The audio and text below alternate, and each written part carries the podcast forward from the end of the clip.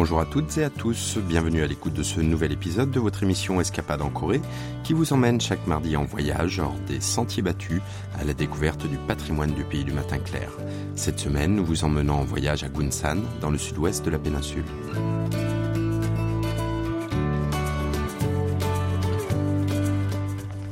La ville de Gunsan, située dans la province de Chola du Sud, est entourée de rivières par la mer et possède de vastes champs fertiles. Malheureusement, la richesse de la ville en a fait une cible et a conduit à son exploitation par l'occupant japonais durant la période coloniale. Le régime impérial japonais a ouvert le port de Gunsan en 1899 et l'a utilisé pour expédier le riz produit dans la région vers le Japon. Gunsan a ainsi servi de centre économique pour les marchands japonais depuis la fin du XIXe siècle jusqu'au milieu du XXe siècle et les marques de leur présence sont toujours visibles dans la ville. Cette semaine, Hong Chewi, productrice à KBS World Radio qui nous sert de guide, nous propose une visite des vestiges de l'occupation japonaise.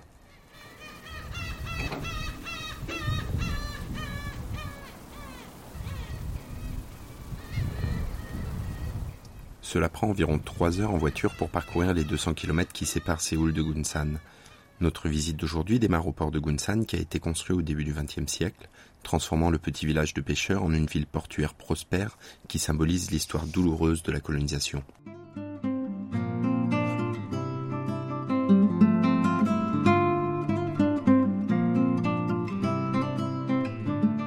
En 1899, le Japon construit donc un port et une ligne de chemin de fer dans cette petite ville qui ne compte alors qu'à peine 500 habitants. Il fait ainsi de Gunsan l'avant-poste de réquisition des denrées produites dans la région de la province de Jola du Sud. Une statistique illustre bien le succès de cette entreprise de pillage du régime colonial japonais. En 1933, plus de la moitié du total des 1630 tonnes de riz produites en Corée ont été expédiées au Japon par le port de Gunsan.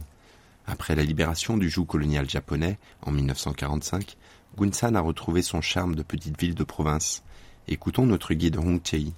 옛날에는 그렇게 많은 딸들이 여길 통해서 나가는 굉장히 큰 항구였다는데 Il se dit qu'à l'époque, le port était immense avec de nombreux envois de riz, mais maintenant il n'y a plus que quelques petits bateaux de pêche et aucun grand navire en vue.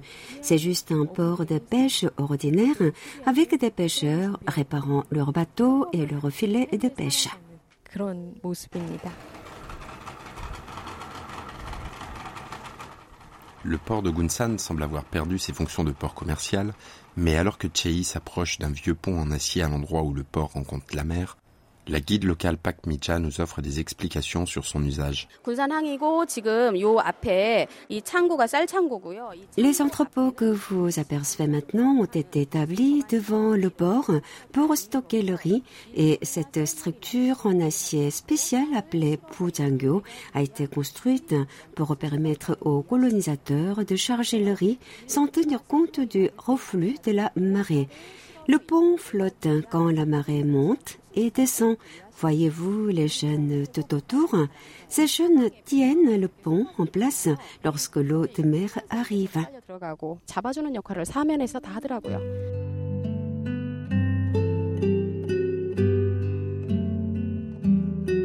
Un peu à l'écart du port, Chei découvre une rue bordée de maisons de style contemporain construites dans les années 20 et 1930.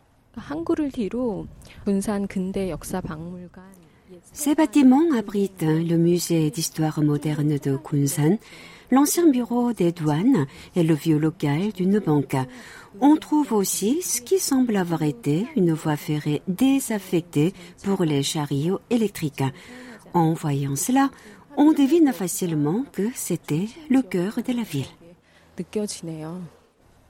Contrairement à d'autres petites villes provinciales, les rues de Gunsan sont dessinées selon un agencement en forme de grille rectangulaire inspiré du modèle de village impérial japonais, reflétant par la même l'ambition coloniale de l'Empire nippon.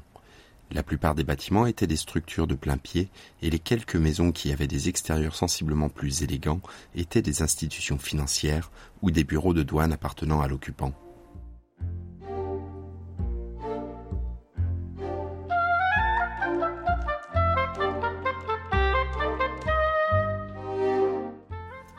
Chaei passe par l'édifice de la branche de Gunsan de la 18e banque de Nagasaki, construite en 1907. Le bâtiment en pierre blanche d'un étage a de longues fenêtres en ogive et est surmonté d'un toit pointu vert. Il abritait cette institution financière dont l'objet était l'achat et l'exportation vers le Japon des cultures produites dans la région, mais également la saisie et l'expropriation forcée des fermes anciennement détenues par des Coréens. 지금 저는 구 일본 제18은행 군산 지점에 앞에 와 있습니다. Le bâtiment de la banque actuellement utilisé comme musée d'art moderne est une attraction incontournable de la ville. Il y a une petite annexe de 2 mètres de large derrière le bâtiment de la banque principale. C'est là qu'est conservé le coffre-fort utilisé pendant l'occupation japonaise. Sur le vieux coffre rouillé qui mesure plus d'un mètre de haut et de large, Chei nous lit une phrase qui décrit bien l'horreur de la façon dont Gunsan fut exploité. La phrase dit ceci. Le peuple coréen a été affamé et s'est déchiré pour que ce coffre-fort soit rempli. Cela me brise le cœur d'imaginer l'histoire du pillage de la Corée.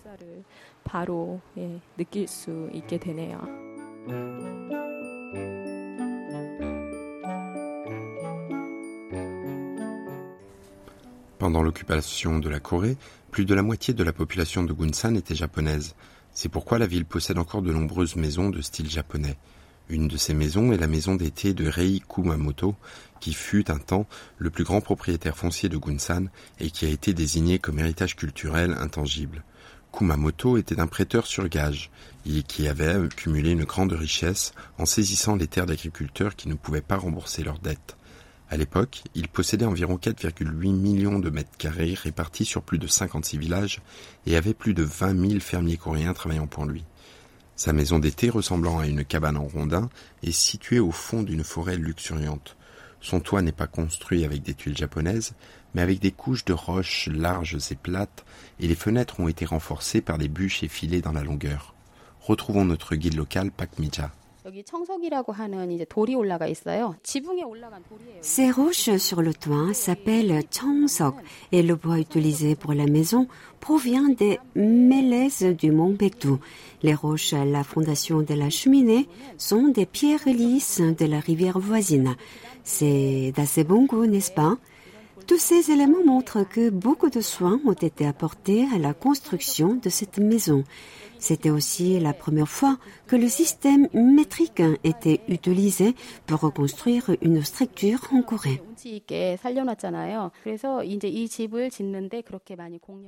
L'intérieur est tout aussi impressionnant que l'extérieur. Bien que la maison ait plus de 100 ans, ses planchers sont encore brillants et solides.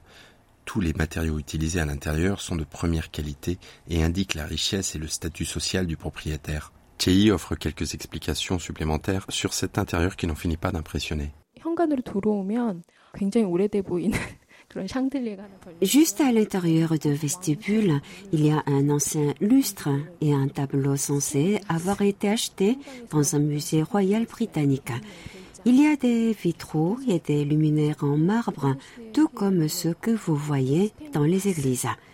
Je me demande d'où ils venaient la cheminée est un peu rouillée, mais vous pouvez constater que beaucoup d'amour et d'idées ont participé à la conception de cette maison. Le parquet a été fait en teck, le meilleur matériau pour plancher de l'époque, et les fenêtres vitrailles du salon étaient colorées comme celles d'une cathédrale. La cheminée de style européen en marbre est si grande qu'elle reprend presque la moitié du mur du salon. Après la libération, la maison d'été de Kumamoto a été vendue au docteur Yong-chun, qui a consacré sa vie au service public de la santé du pays du matin clair. On l'appelle maintenant la maison de Yong-chun afin de commémorer la contribution de ce grand médecin à la société sud-coréenne.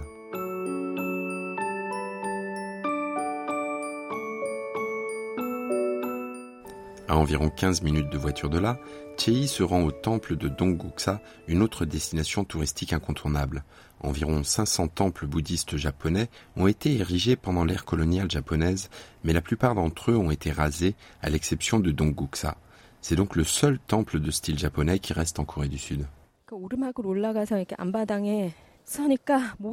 On peut voir tout le complexe à partir de la cour de devant. C'est plutôt petit. J'ai remarqué qu'il n'y a pas de tanchon, les décorations multicolores sous les avant-toits généralement trouvées dans les temples coréens. Ce temple est très simple, avec seulement des murs blancs, des piliers noirs et un toit noir.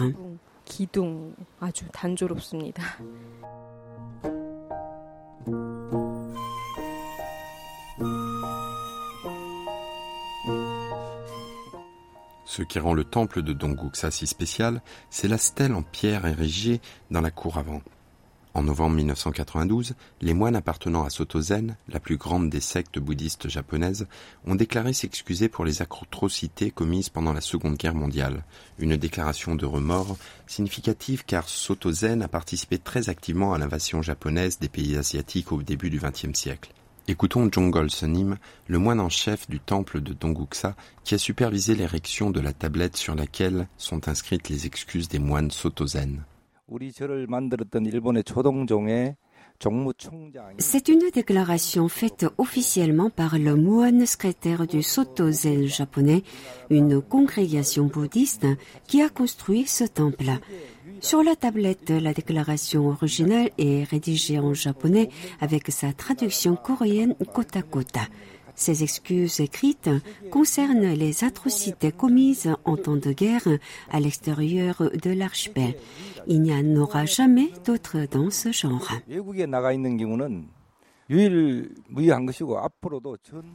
Jongol Senim dit que Sotozen a payé tout le coût de l'érection de la tablette.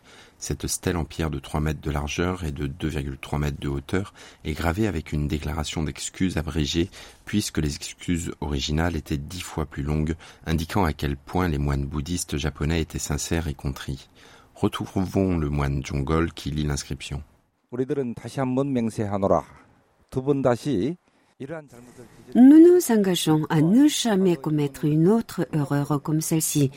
De plus, nous nous excusons sincèrement auprès des Asiatiques et des Coréens qui ont souffert sous l'oppression japonaise et nous sommes particulièrement désolés pour les actes répréhensifs passés des moines de Sotozen qui avaient pris le parti des puissants pour répandre le bouddhisme.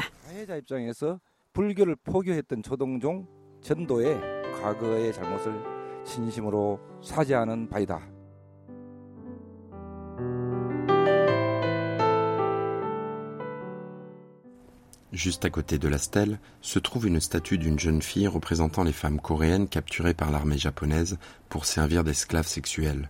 Le temple de Donguksa est le seul temple bouddhiste qui possède cette sculpture de fille portant un hanbok ondulant et regardant vers le lointain. Face au monument se trouve un petit étang carré qui symbolise le trait de mer séparant le Japon et la Corée et le désir de la jeune captive de rentrer chez elle.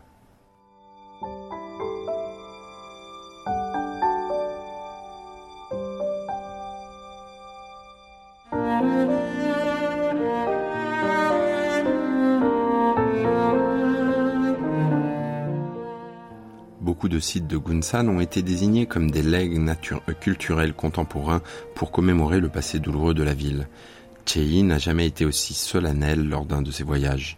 Elle espère que, tout comme la douceur du printemps suit l'hiver glacial, le passé douloureux de la Corée sera suivi d'un avenir prometteur.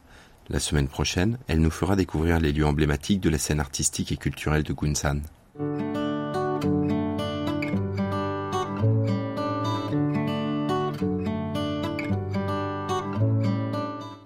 C'est la fin d'Escapade en Corée, présentée par Jérôme Chalençonnet avec Yunumi au doublage et Yang à la réalisation.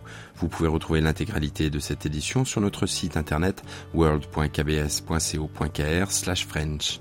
Merci de votre attention. On se donne rendez-vous mardi prochain.